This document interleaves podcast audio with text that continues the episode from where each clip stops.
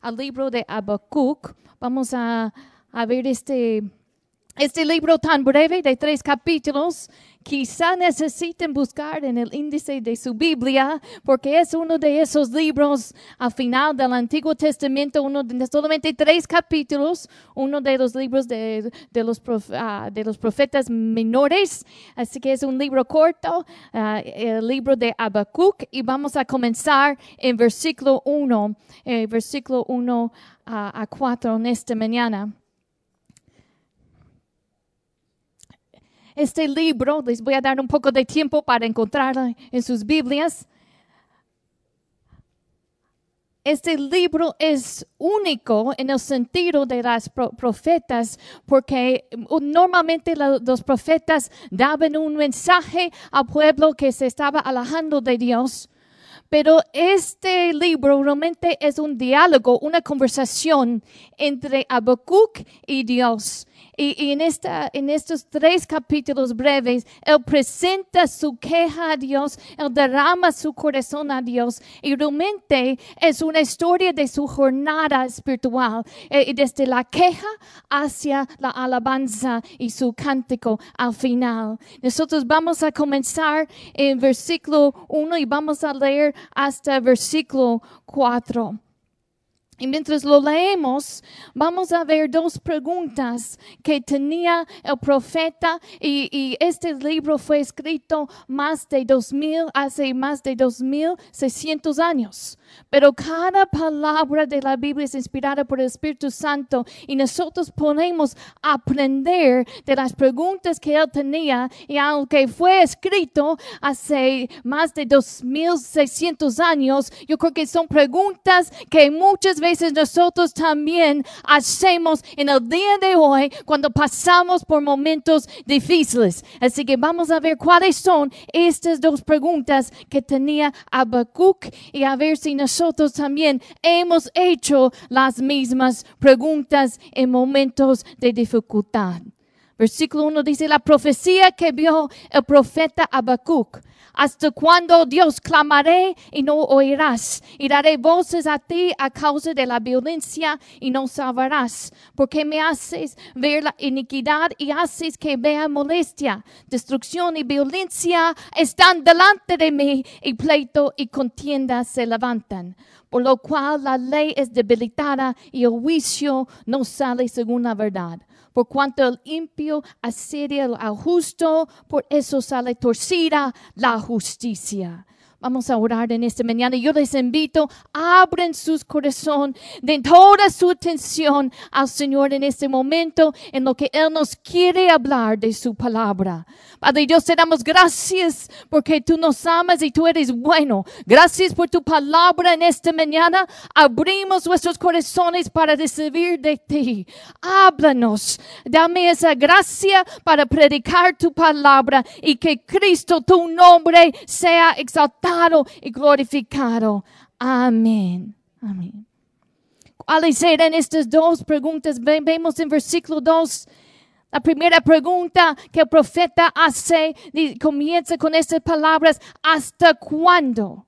¿Hasta cuándo, oh Jehová, clamaré y no oirás? Y daré voces a ti y causa de la violencia y no salvarás.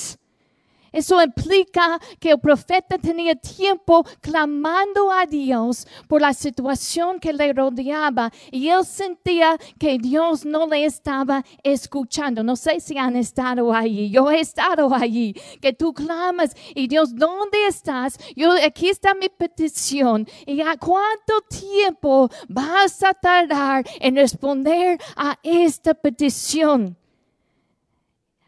¿Por qué tenía esa pregunta? La Biblia nos habla de la violencia. Habacuc estaba en un tiempo muy difícil en, la historia de, de, Judá. Nos dice la palabra que Asiria en ese tiempo ya estaba oprimiendo, oprimiendo a Judá, el reino del sur. Así que ellos estaban bajo la opresión del enemigo. Así que tenían esos conflictos externos. También tenían conflictos dentro de su propia nación. Por todos lados había violencia. Y el profeta ve todo esto, ve toda esa violencia, esa maldad y siente ese peso, esa carga en su corazón. Y levanta una serie de preguntas y si podemos decir hasta una queja a Dios, pero nunca faltando, faltando la reverencia al Señor. Y vamos a aprender en esta mañana algunas cosas que Habacuc hizo en medio de, de, esa situación, en medio de ese momento de crisis, algunas cosas que él hizo que nosotros también podemos hacer en un momento de crisis, cuando sentimos que el Señor está lejos o nos hacemos la pregunta, Dios, ¿dónde estás? ¿Dónde estás en medio de mi crisis? ¿Dónde estás en medio de mi dolor? La primera cosa que él hizo, él corrió a la fuente. Él corrió a Dios. Él derramó su carga a Dios. Y hizo las dos preguntas, la primera, ¿hasta cuándo? Y la, segunda pregunta lo encontramos en versículo 3, dice, ¿por qué? ¿Por qué me haces ver la iniquidad? Dos preguntas. La primera, ¿hasta cuándo voy a clamar? Yo estoy clamando y no, eh, parece que no escuchas, parece que esas oraciones no llegan más allá del techo. Y la segunda pregunta que él hace eh, es, ¿por qué? ¿Por qué? ¿Por qué Dios? ¿Por qué haces ver la iniquidad? Él viendo la maldad que estaba en su propio pueblo y la maldad que le estaba rodeando, que había una, una inestabilidad en el gobierno en medio de todo eso.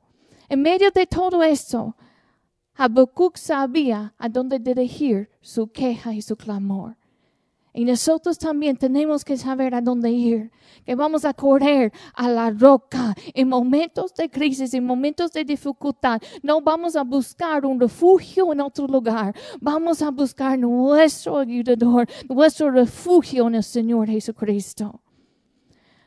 Dice, en versículo 1 dice la profecía que vio el profeta Habacuc una traducción, esa palabra profecía también puede ser traducida carga.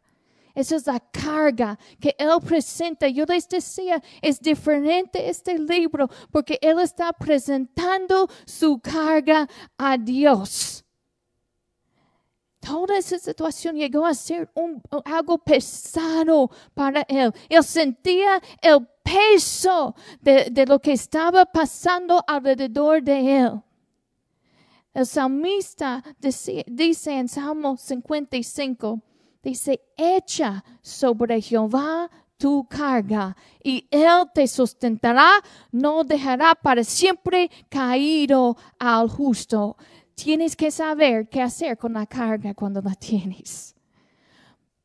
Cuando yo estaba ah, de novia con mi, con mi esposo ahora, yo siempre cargaba una Biblia ah, muy grande. Yo, a mí me, yo tengo una Biblia que tiene cuatro traducciones, cuatro Biblias adentro, cuatro versiones.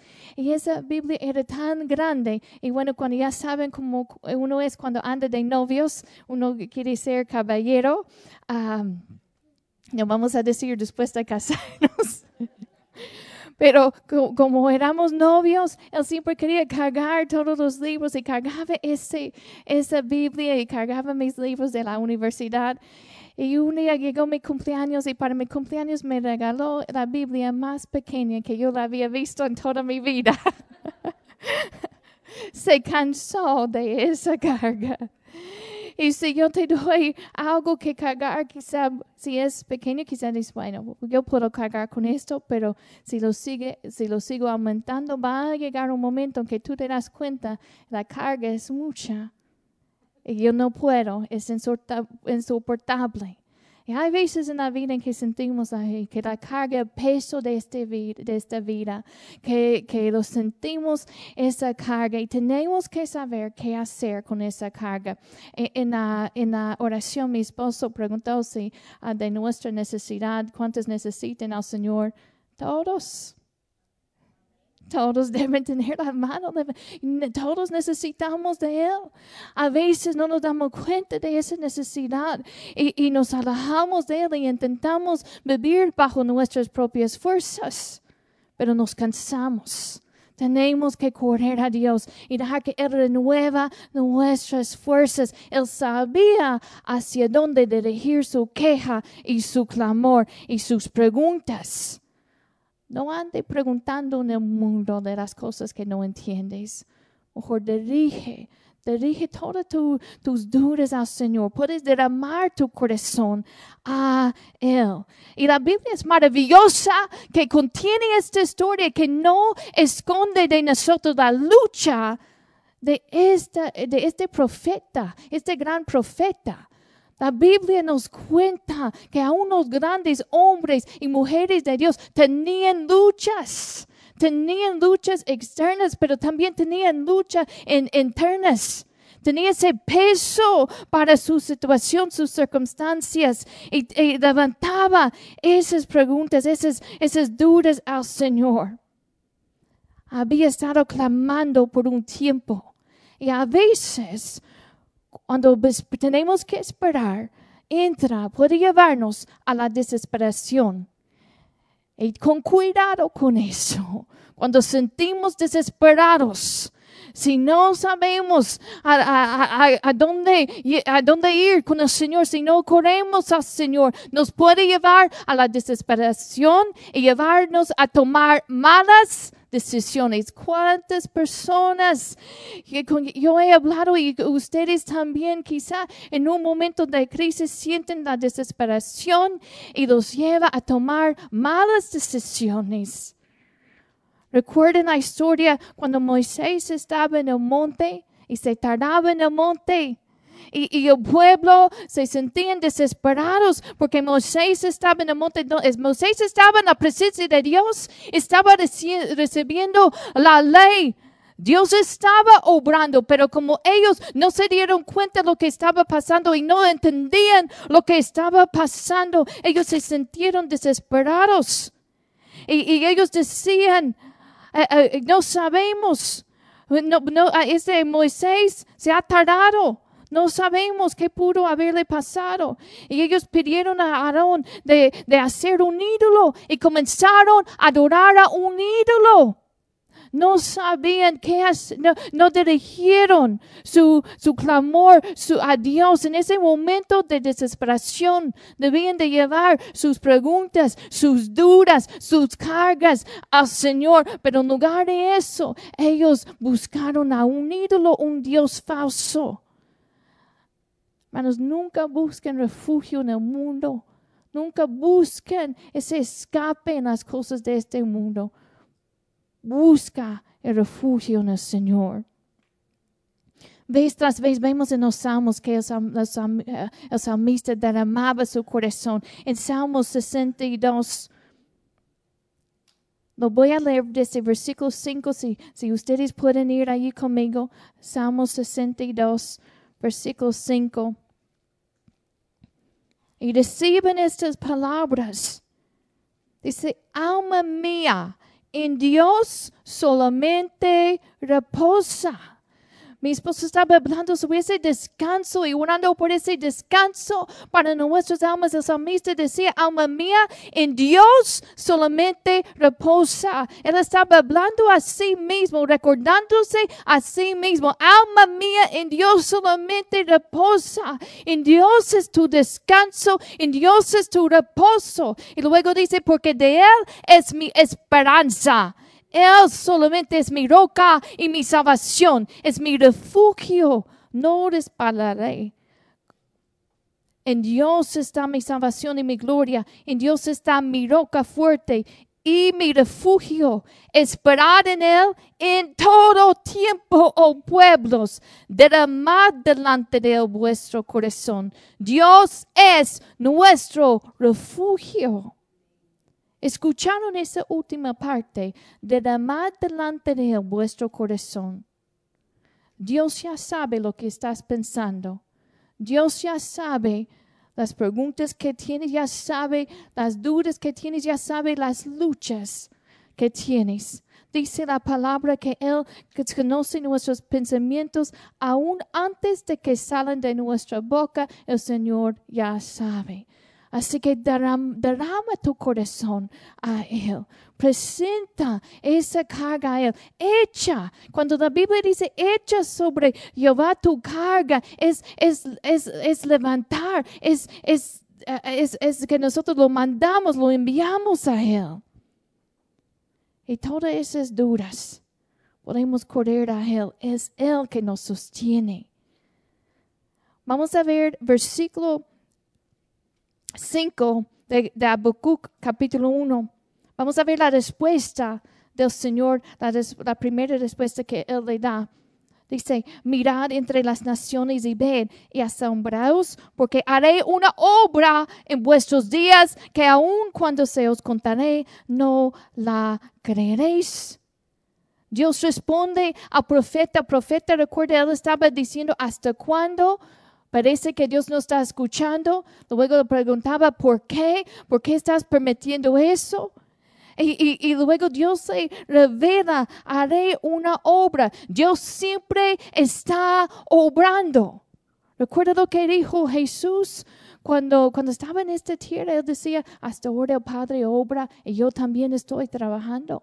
El, Padre está obrando. Dios siempre está obrando, aun cuando nosotros no lo entendemos, aun cuando nosotros no lo vemos, aun cuando nosotros no lo sentimos. Dios es soberano, tiene su plan y no, nos ha, no se ha olvidado de nosotros. Hay que vivir por fe. Él le revela que Él está haciendo una obra, pero les voy a decir, esa palabra para, para Habacuc no fue una palabra que él realmente quería escuchar, porque lo que Dios le sigue diciendo, si, si no tenemos tiempo para leer todo el capítulo, pero Dios le dice que Él va a levantar a el pueblo de Babilonia. Y Dios iba a usar ese pueblo malvado para, para traer corrección a, a Israel, a Judá.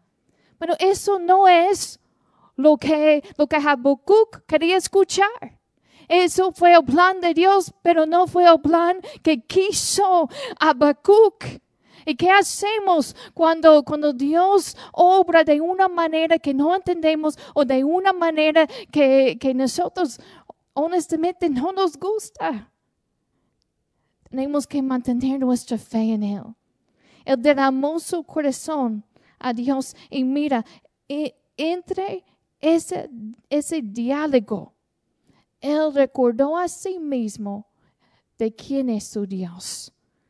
Mira versículo 12. Dice, ¿no eres tú desde el principio, oh Jehová, Dios mío, santo mío, no moriremos? Oh Jehová, para juicio lo pusiste y tú, oh roca, lo fundaste para castigar. ¿Qué está haciendo profeta aquí? Presenta sus dudas, presenta su, su corazón, su carga a Dios, pero en medio de eso, él tiene que recordarse a sí mismo a quién yo estoy sirviendo. Yo estoy sirviendo a Dios eterno. Dice, no eres tú desde el principio, Jehová. Así que yo les digo en esta mañana, en momentos de crisis, en momentos de dolor, derrama tu corazón a Dios. Pero en medio de eso, no olvides quién es tu Dios. Recuerda, hay que recordarnos a nosotros mismos que nosotros servimos a un Dios eterno y sus planes y sus propósitos son eternos. Es un Dios eterno y soberano. Y luego dice, Dios mío, aún en medio de, ese, de esa conversación, Él recuerda quién es su Dios. Luego dice, Santo mío. Dios siempre es puro, la maldad no tiene origen en Dios. A veces vemos, Habacuc estaba viendo esta maldad y, y Dios, ¿hasta cuándo? ¿Hasta cuándo no vas a actuar? Estaba viendo esa maldad y pensaba, ¿por qué? ¿Por qué? ¿Por qué lo permitiste? ¿Por qué lo permites? En medio de todo eso, en todas sus preguntas, Él recuerda, Él tiene que recordar quién es su Dios. Es santo, es su roca. En medio de la tormenta, Él es nuestra roca, el eterna roca. Enfoca tu mente en lo que sabes de Dios. Nunca dudes de la bondad de Dios. Como nosotros cantábamos en esta mañana, bueno es Dios. A pesar de lo que alrededor de nosotros, Dios es bueno siempre ha sido bueno y siempre será. Nuestro Dios no cambia. Y nosotros podemos encontrar descanso en eso, que cambian las personas, cambian las circunstancias, pero nuestro Dios no cambia. Él es eterno, Él es amoroso, siempre ha sido bueno, siempre será bueno. No nos ha dejado y nunca lo hará. Es fiel a su promesa, siempre será fiel. Encuentra estabilidad, encuentra descanso, encuentra consuelo en eso, en el carácter de Dios, tu roca, Dios mío. Yo sé que Él está obrando aunque a veces no entendemos, aunque a veces Él ah, ah, permite cosas que, que nos duelen, Él tiene un propósito eterno está obrando alrededor de nosotros y también está haciendo una obra en medio de nosotros, en, dentro de nosotros. En Filipenses 1 dice, eh, estamos persuadidos de esto, que el que comenzó en vosotros la buena obra, la perfeccionará hasta el día de Jesucristo. Está haciendo una buena obra en nosotros que la primera cosa que Habacuc hizo es derramó su corazón, recordando, enfocando su mente en aún en medio de ese, de ese, de ese, presentar su necesidad, recordando quién es su Dios. Vamos a ver capítulo 2, versículo 1. ¿Qué más hizo él? Después de presentar sus preguntas, ¿hasta cuándo y por qué? Versículo 1 dice, sobre mi guarda estaré y sobre la fortaleza afirmaré el pie y velaré para ver lo que me dirá y qué he de responder tocante a mi queja. ¿Qué más hizo Habacuc? Esperó en Dios confiadamente. Esperó la respuesta de Dios. Expresó su queja, pero no se quedó allí. Expresó su dolor, pero no se quedó estancado allí. Él también esperó en Dios. Él sabía dónde posicionarse para escuchar de Dios. Aquí el profeta nos da una ilustración de una atalaya que está esperando que está vigilando y, en las atalayas que se, que se, quedaban, en los muros de, la ciudad esperando, vigilando. Esa es la ilustración que nos da el profeta y es uno de esperar con expectativa y uno de escuchar, de tener los oídos abiertos. Dios, sí, yo sé que tú siempre estás obrando, yo sé que, que tú me vas a que tú escuchas mi clamor Ahora yo espero confiadamente en ti, con expectativa que Dios, que tú que comenzaste una buena obra en mí, lo vas a perfeccionar hasta el día de Jesucristo. Es una confianza. La fe es mucho más que creer que Dios existe. Un demonio puede hacer eso. Es esa confianza, esa dependencia, esa sumisión a la voluntad de Dios. En versículo 4 Dios responde. Y es un versículo que al final del versículo repetido en la Biblia en el Nuevo Testamento, vamos a leerlo, versículo 4 dice, He aquí que aquel cuya alma no es recta se engarriese. Escuche esto, mas el justo por su fe vivirá el justo por su fe vivirá. Dios no le dio una explicación completa a todo lo que él estaba haciendo, pero sí le dice que el justo por su fe vivirá. Recuerden la historia de, de Job. Vemos algo parecido aquí, que Job presentó su, su, su clamor, su dolor, su queja a Dios y después esperó. Y llega un momento en, el, libro de Job en cuando Dios le dice a, Job, ora, yo, ora, prepárate, prepárate, porque ahora yo tengo unas preguntas para ti. Y Dios comienza a revelar su, su grandeza a Job.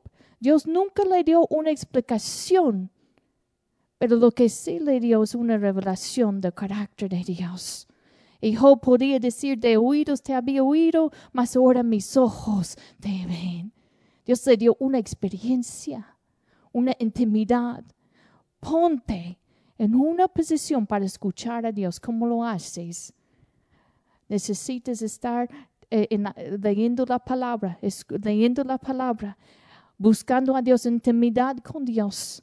Eh, en, la oración, busque esa intimidad con Dios. Congrégate, no dejes de congregarte. Cuando te congregues, te estás posicionando como Habacuc en medio de esa crisis. Él se mantenía firme, en, esperando la respuesta como una atalaya en la pared. Él estaba esperando con expectativa, pero sabía cómo posicionarse. Y nosotros también tenemos que posicionarnos donde, cerca de Dios.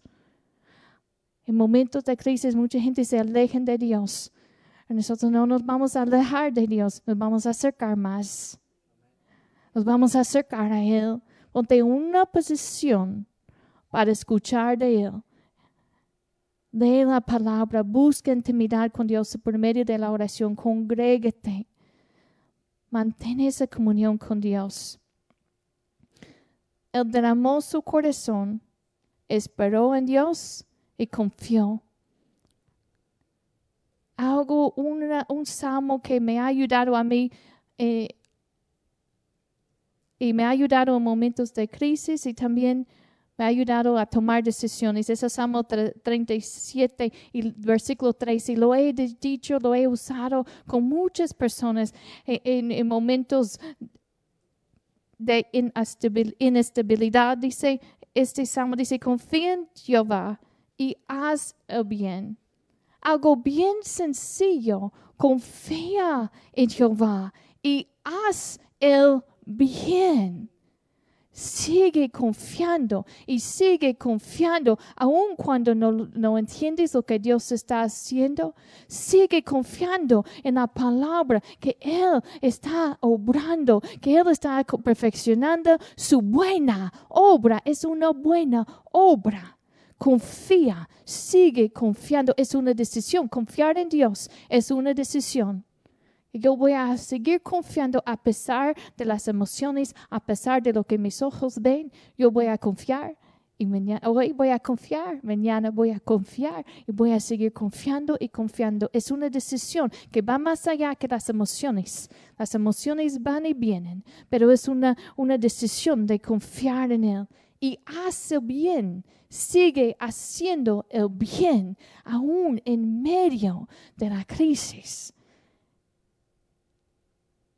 Habacuc su corazón recordando el carácter de Dios, esperó en Dios. Y vamos a, a capítulo 3. Vamos al final del libro.